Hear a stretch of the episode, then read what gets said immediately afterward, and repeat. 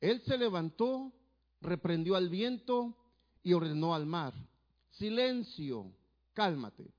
El viento se calmó y todo quedó completamente tranquilo. ¿Por qué, tenían, ¿Por qué tienen tanto miedo? Dijo a sus discípulos. ¿Todavía no tienen fe? Ellos estaban espantados y se decían unos a otros, ¿quién es este que hasta el viento y el mar le obedecen? Hay un dicho que dice que después de la tormenta viene la calma, ¿verdad? Pero también, si no mal recuerdo, en Isaías 55, por ahí, después del 13, creo, si no mal recuerdo, dice el Señor que sus pensamientos no son como nuestros pensamientos, ni sus caminos como nuestros caminos, ¿verdad? Así es que, hermanos, si tiene por ahí, por favor, la, la imagen, para que vean lo que dice el Señor. Un poquito contrario, un poquito diferente a lo que nosotros estamos acostumbrados. Dice, Tú dices, después de la tormenta viene la calma. ¿Y qué dice Dios? En medio de la tormenta, yo soy la calma. Y sobre de eso quisiéramos hablar, hermano, quietud. Quietud es un, en su palabra, la palabra hebrea de la cual proviene la palabra quietud, es la palabra que se escribe o se traduce harput, o arpu, perdón, arpu, o con acento en la U, arpu más bien, que dice que significa o tiene el concepto de dejar ir o liberar. Dejar ir o liberar. Y esto es un poco eh, como que, bueno, al menos a mí en lo personal me, me, sacudía y me revolvía la cabeza porque nosotros entendemos la, palabra quietud de no hacer nada. ¿Cuántos han, han, tenido tormentas en su vida? No de agua y eso, pero ¿cuántos han tenido tormentas en su vida? ¿Cuántos tienen tormentas en su vida? ¿Cuántos esperan tener? Nadie esperamos tener. Pero vamos a pasar tal vez.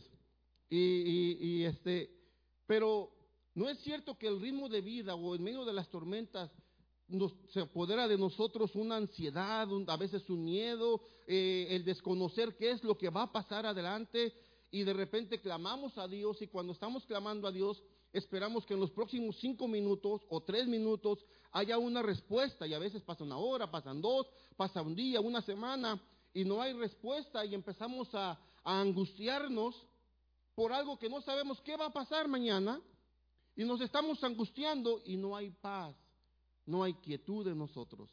Y llega alguien y le dice, confía en el Señor. Y le dice, como tú no estás en mi situación, es fácil decir, confía en el Señor. O es como, porque a veces lo vemos como cuando, no sé si usted iba antes a, las corridas de toros o las ha visto, o ha ido a un estadio a ver un partido de fútbol, o ha visto una pelea de box, o una pelea de una lucha libre y estamos viendo a través de la, de la televisión o, o, detrás de la barrera, no, no, no, así no, de esta manera. Mira, no, le hubiera pegado de esta manera, era bien fácil, le pasa el pase para acá. O cuando está viendo una pelea de box, no, no, no, ahí es un gancho, no, defiéndete. Pero subámonos al ring, a ver si nos podemos defender como estamos viendo desde acá de lejos.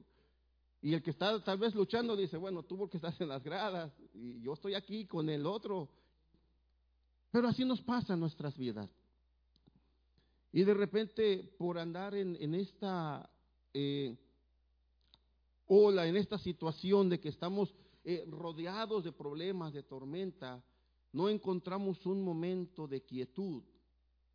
Pero la palabra quietud que, deberíamos de buscar no es la que se vaya a la tormenta, porque si usted lee, ve en los versículos que leímos, había dos tipos de quietud mínimo. Los discípulos estaban viendo una tempestad y se estaba moviendo la barca y, dice que le gritan al maestro, nos estamos ahogando porque el agua entraba a la barca. Pero Jesús estaba en una quietud tranquila, en una paz, estaba durmiendo, descansando.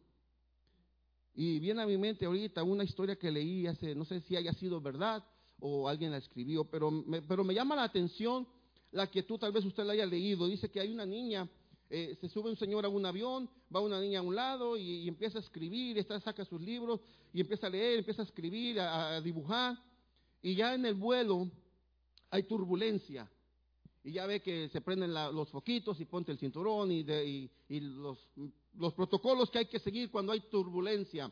Y no, y no, paraba la turbulencia. Y la persona que está sentada junto a la pequeña la ve bien tranquila, ella sigue dibujando. Y le dice, le, le, pregunta a la niña, oyes, ¿Por qué estás tan tranquila si el avión está en turbulencia? Y dice, es que no hay miedo. Pero ¿cómo que no has miedo? bueno, dice, que yo sé que no hay miedo. Dice, no tengo miedo porque mi papá es el piloto. Había turbulencia, pero ella sabía quién estaba al mando del avión.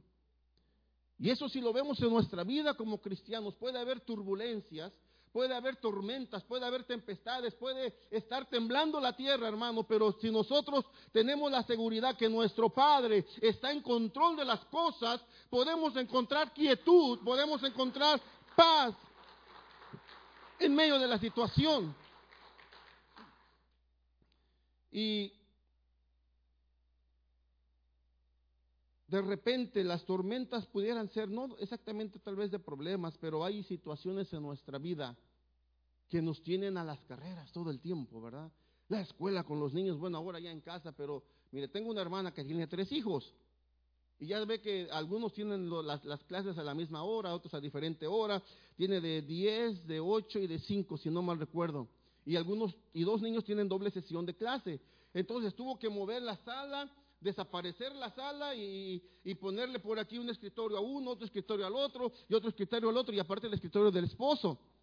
Y entonces corre para uno porque mami no le entiendo porque ahora las mamás y algunos papás que se quedan en casa se han convertido también en maestros o en ayudantes de las maestras, porque mamá no le encuentro la tarea y, ahí va la, mamá, a ver maestra, repítame para que le explique, le traduzca yo a mi hijo, y, y, va y luego corre con el otro por allá. Y yo le pregunto, ¿y a qué horas descansas? Y dice que ya que se duermen, como a las nueve de la noche, dice, empiezo a limpiar la casa, no descansa, empieza a limpiar la casa, aunque los pone a veces que le ayuden un poco, pero ya empieza a hacer las demás labores. Y, y es decir, hay tiempos en nuestras vidas que el trabajo, que la familia, a veces dentro de la familia se levantan tempestades, ¿verdad?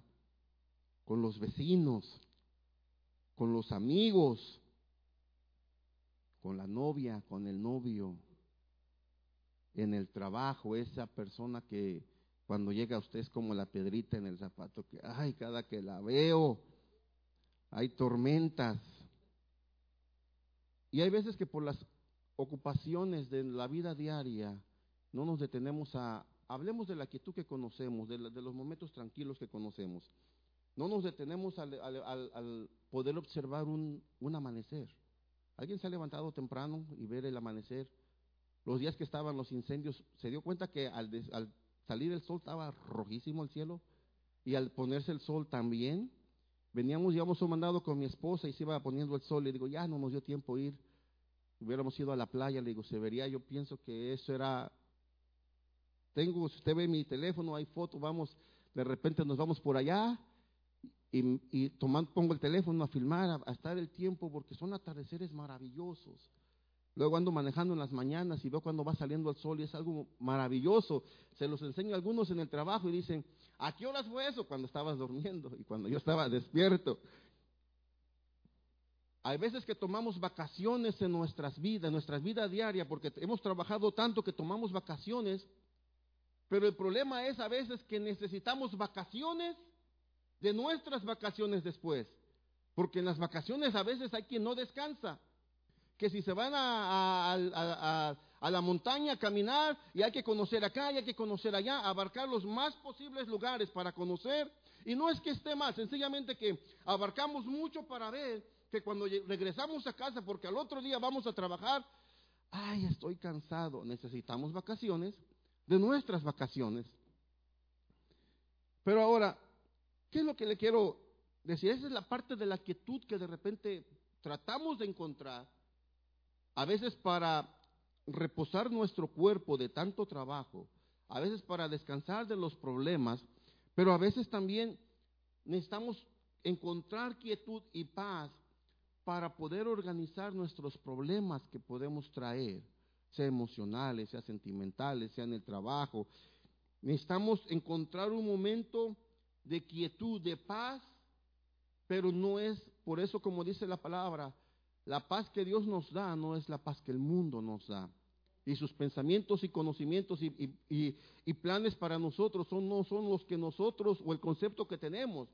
Para ello tenemos que venir a Dios porque la quietud que nos habla la palabra del Señor es aquella que nos dejamos ir. ¿Alguien se, se, se crió o creció en el pueblo de los que estamos aquí, en un pueblo? ¿O alguien fue a un río?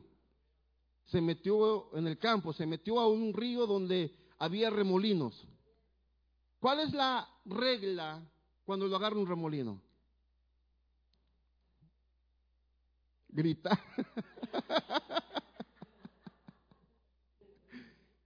Esa es una de ellas. Cuando alguien cruzaba el río Bravo, porque si alguien, otros quieren cruzar por el puente, como que se pone en serio si no lo dejan cruzar, entonces se van por el río Bravo y el río Bravo tiene mucha corriente por debajo y hay remolinos.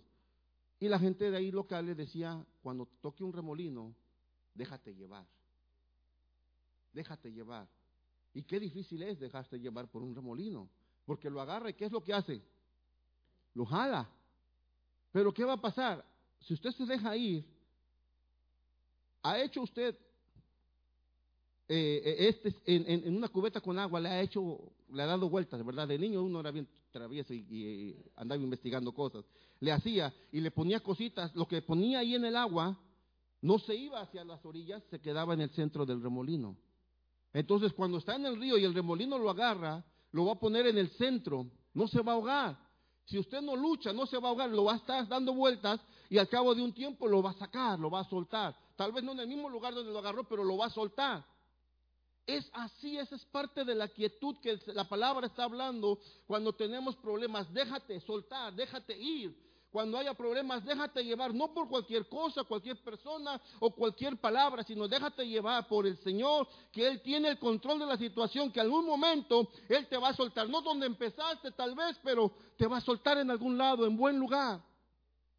Esa es la quietud que está hablando la palabra. en la palabra hebrea, quietud, quietos, es, o estar quieto es el significado, o la, o la palabra es dejar ir, soltarte.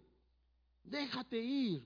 Y vamos a ver para allá algunos, algunos ejemplos para que diga, bueno, ¿de qué está hablando? Una de las palabras o uno de los, de, de, los propósitos que es el que nosotros encontremos quietud o busquemos quietud es conocer a Dios. Vamos por favor al Salmo 46.10. Salmo 46.10 dice, quédense quietos y reconozcan que yo soy Dios. La versión 1960 dice, estáos quedos y conoced que yo soy Dios. Es decir, una de las cosas que tenemos que hacer o propósitos para nosotros estar quietos es, quédense quietos y reconozcan que yo soy Dios. Esa es la palabra harpú. Ahí está la palabra harpú. Déjense llevar, libérense, dejen de luchar y conozcan, reconozcan que yo soy Dios, es dejar llevarnos de una forma pasiva para saber y entender que Dios tiene el control. Se lo explico de otra manera. Vamos por favor a Éxodo capítulo 14, verso 14. ¿Qué dice allí? Ustedes quédense quietos que el Señor presentará batalla por ustedes.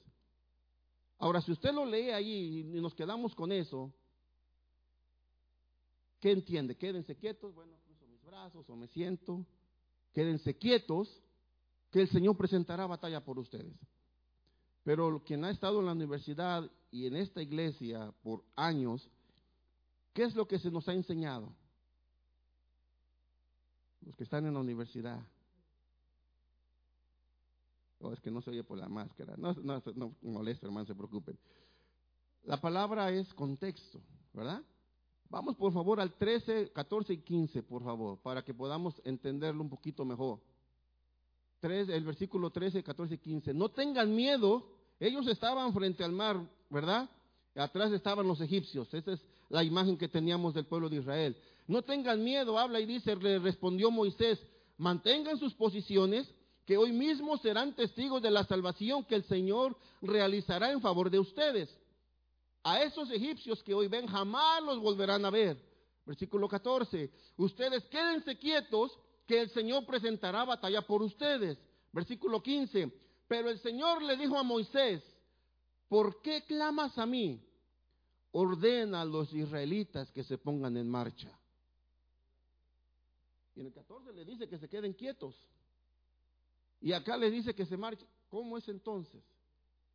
Yo recuerdo cuando hice el servicio militar, no estuve en el ejército, pero hice el servicio militar un año, ir a marchar y, en México es o era obligatorio a los 18 años ir a, hacer el servicio por un año.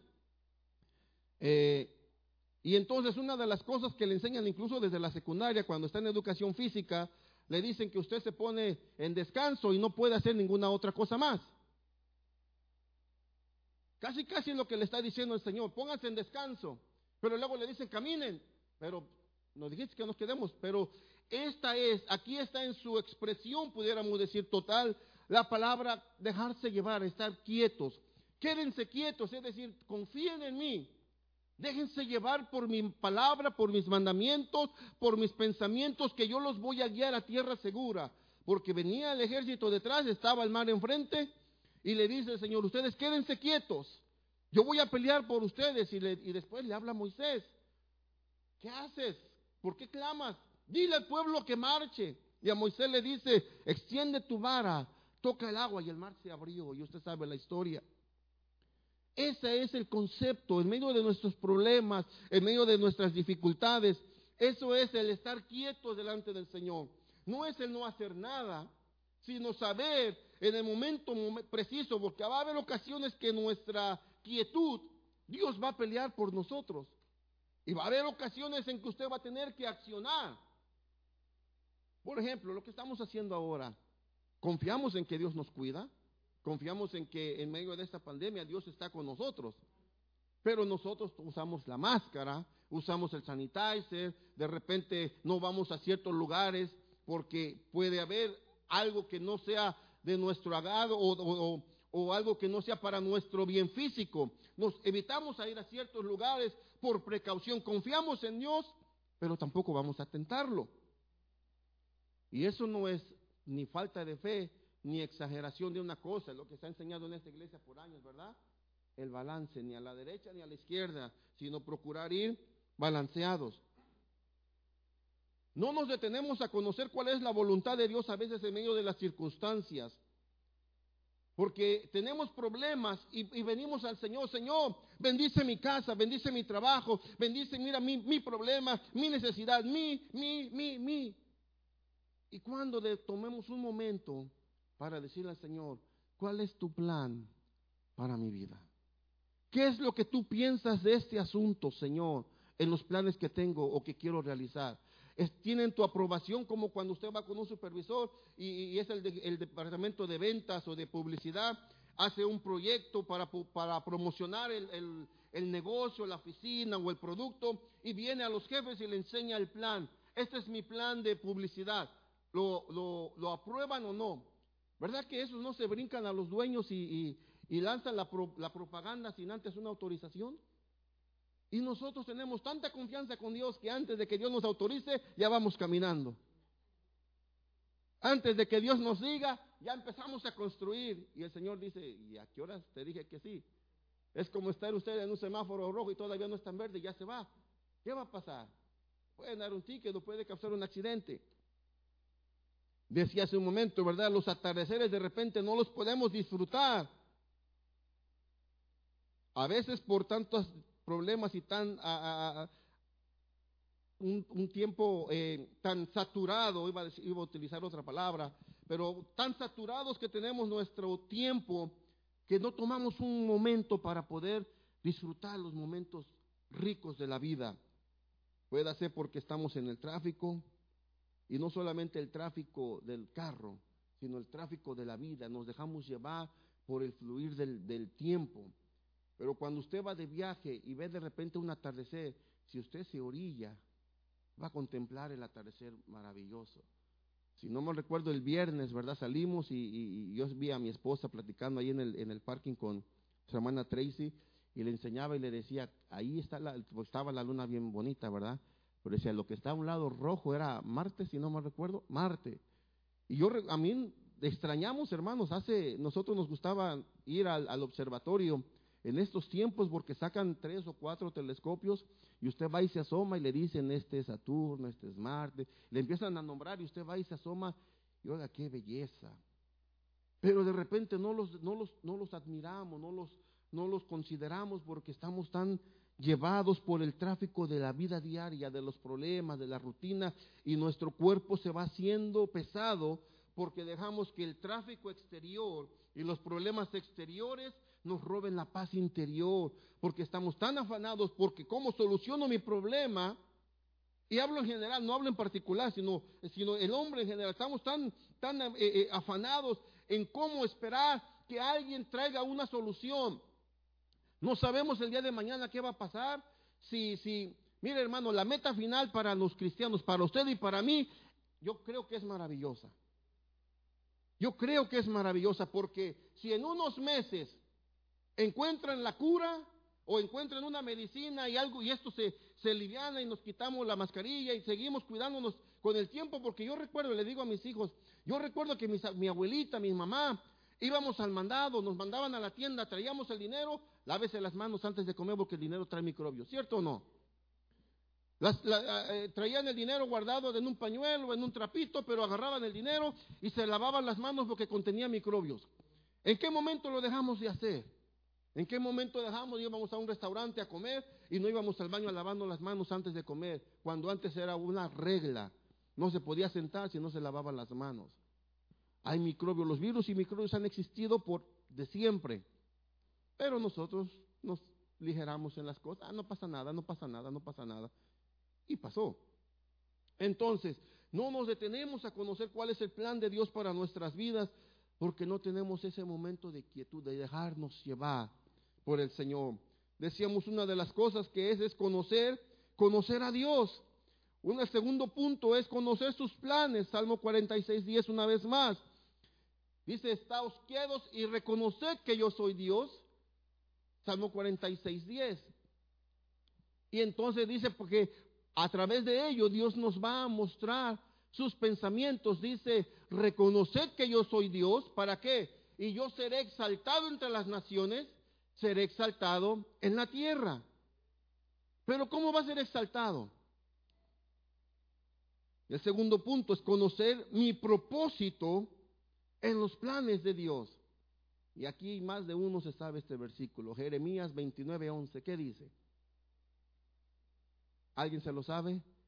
Porque yo sé los planes, muy bien los planes que tengo para ustedes, afirma el Señor, planes de bienestar y no de calamidad, a fin de darles qué?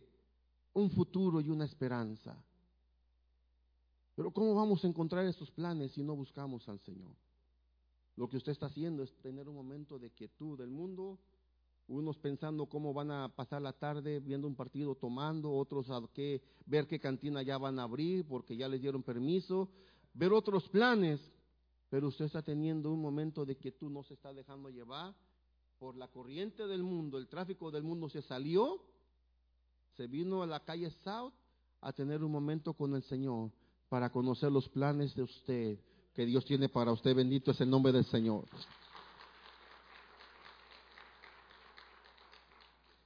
Tengamos ese deseo de estar en quietud, de anhelar estar en quietud, de dejarnos llevar. Así como usted que trabaja, tiene horarios para el trabajo, ¿verdad? Lunes, martes, el miércoles descanso, jueves, viernes, entre las 8, entre las 9. ¿Por qué no poner horarios para tener momentos con el Señor? Para poder conocer su voluntad. Puede ser en la noche, en la mañana, al mediodía, a la hora del lonche. Un día a la semana, tal vez.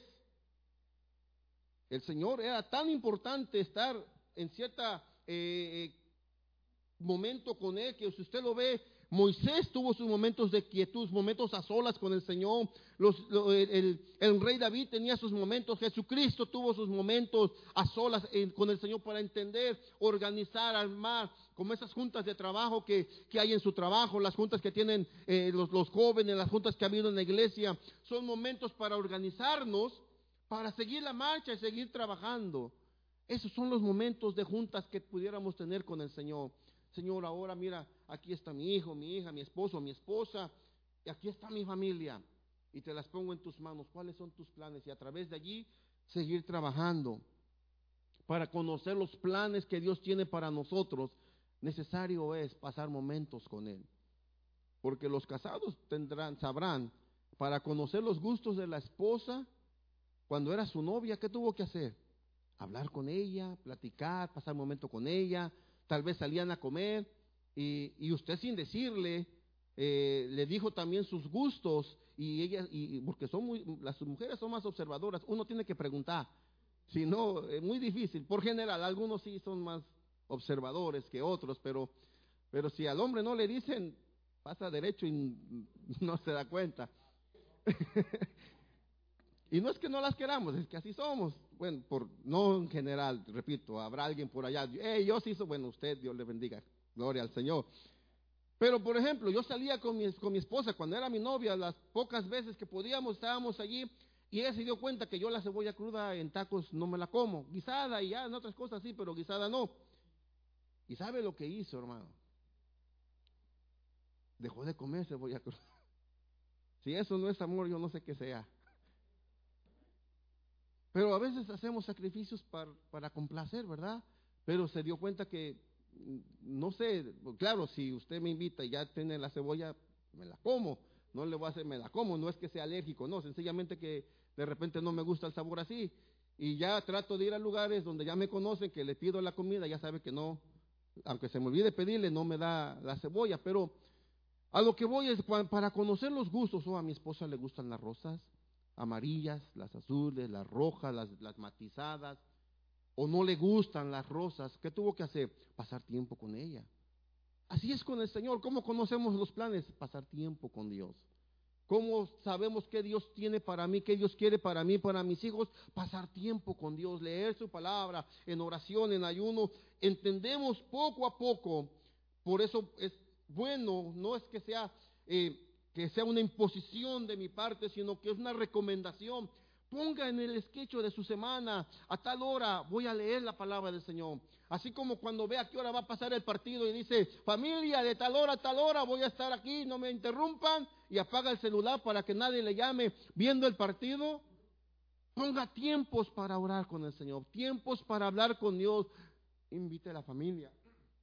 Perdón y diga, ¿saben qué? Este tiempo es para nosotros. Este tiempo es para nosotros estar en comunión con Dios, porque de esa manera conocemos lo que Dios tiene para nuestras vidas. ¿Va a haber enemigos? Claro que va a haber enemigos.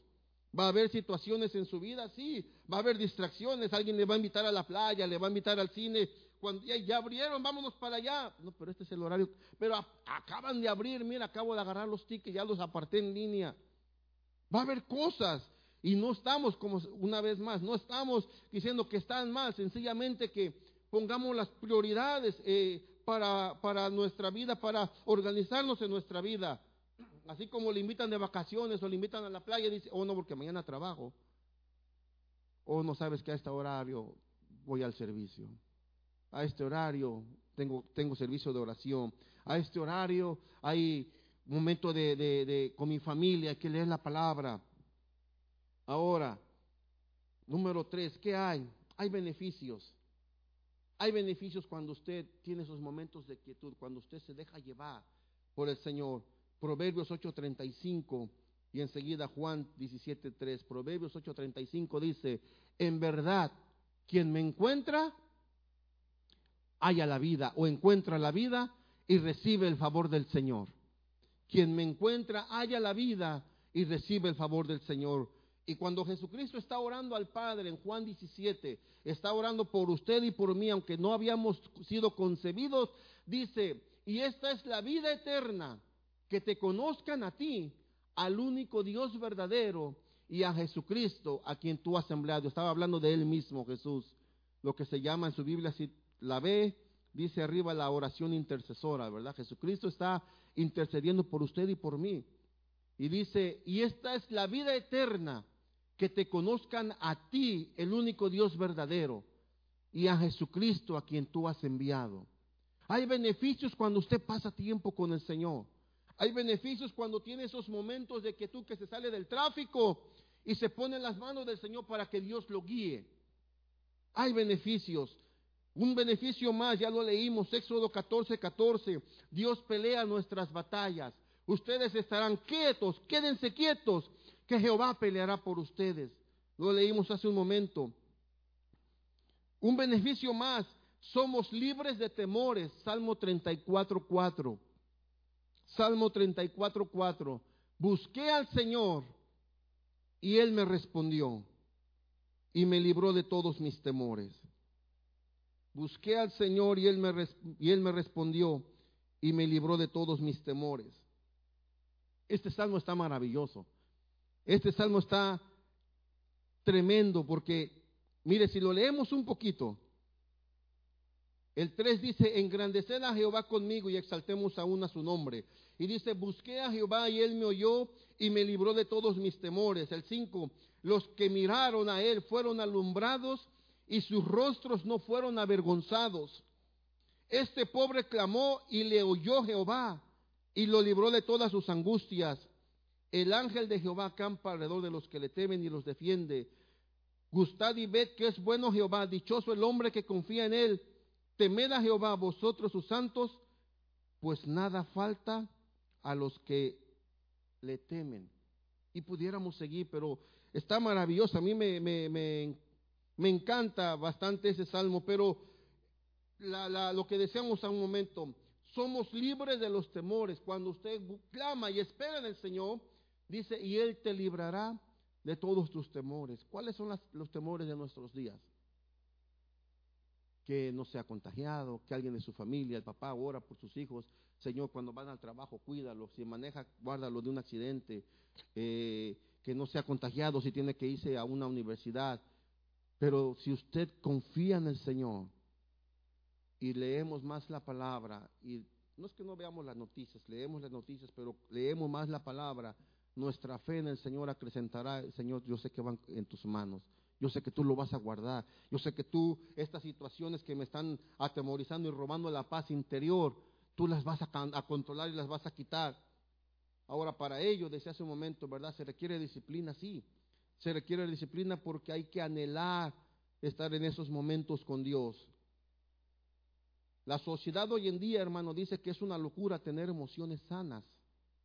Lo que usted siente, eso bueno de adorar y servir a Dios, para ellos es una locura, está mal.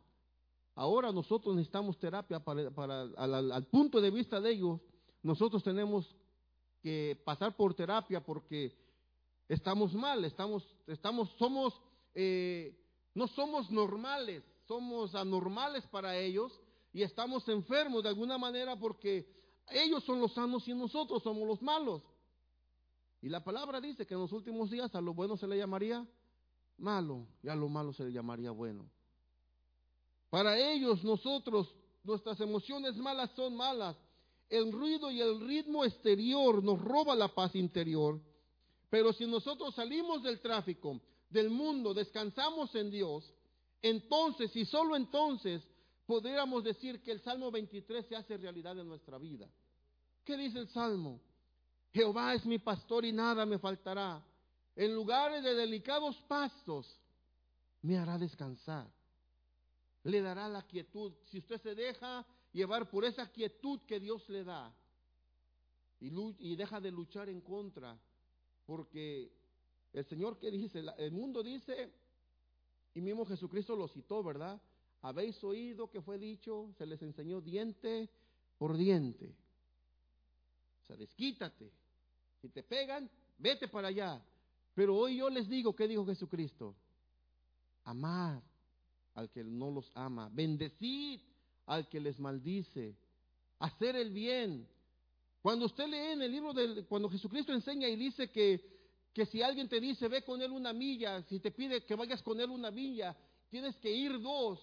¿Saben lo que estaba pasando en ese momento? Para nosotros tal vez es un poco, sí entendible, que voy a ir dos millas, pero usted sabe qué es lo que le dicen cargar. Por ejemplo, no es lo mismo cargar este, este monitor o una bocina más grande, una milla, que ir cargándola dos millas en el desierto con la temperatura. Los días pasados y estos días ha hecho calor.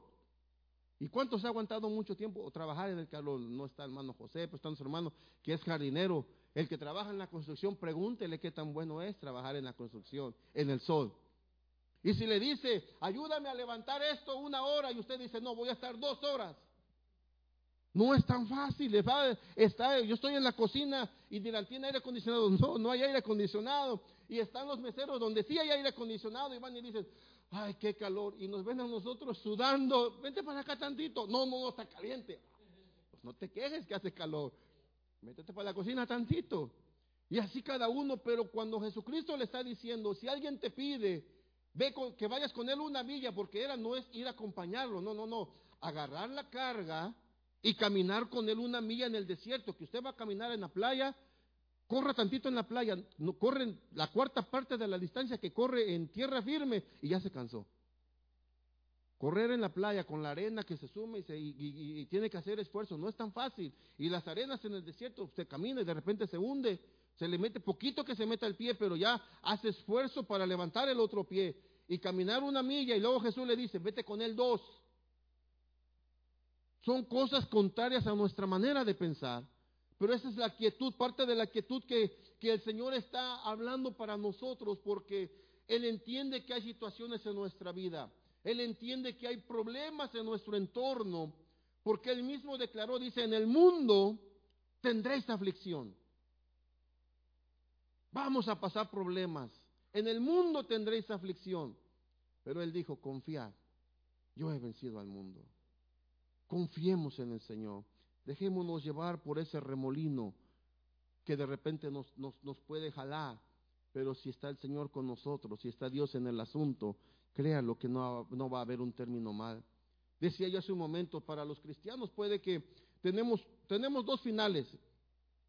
Uno es que encuentren una cura y quiten las restricciones y puedan decir que estamos en paz y felices, ¿verdad? Y si no hay cura, si no hay, si no hay vacuna y si no nos quitan las restricciones, al final del tiempo, hermano, Cristo viene por nosotros, nos vamos al cielo y se acaban las restricciones. Cualquiera de las dos es buena para nosotros. ¿Cuál prefiere?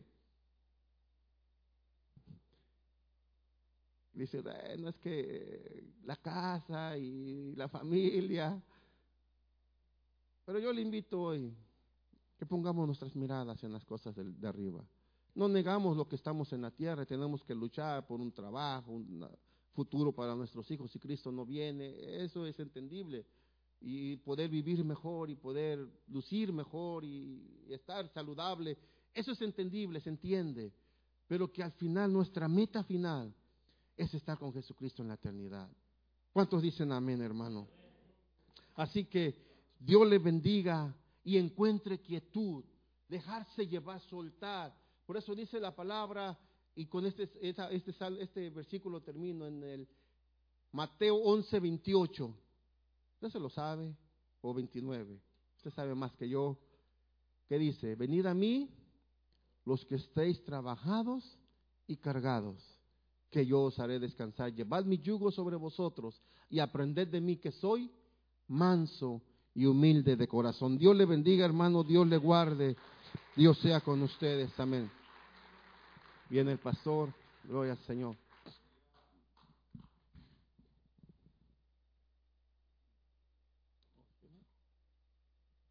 Aquí tengo de todas maneras, aquí yo no sé dónde tú tenías las manos metidas. mire que está al lado, mire lo de este lado, de este lado. Dígale, Dios te habló hoy.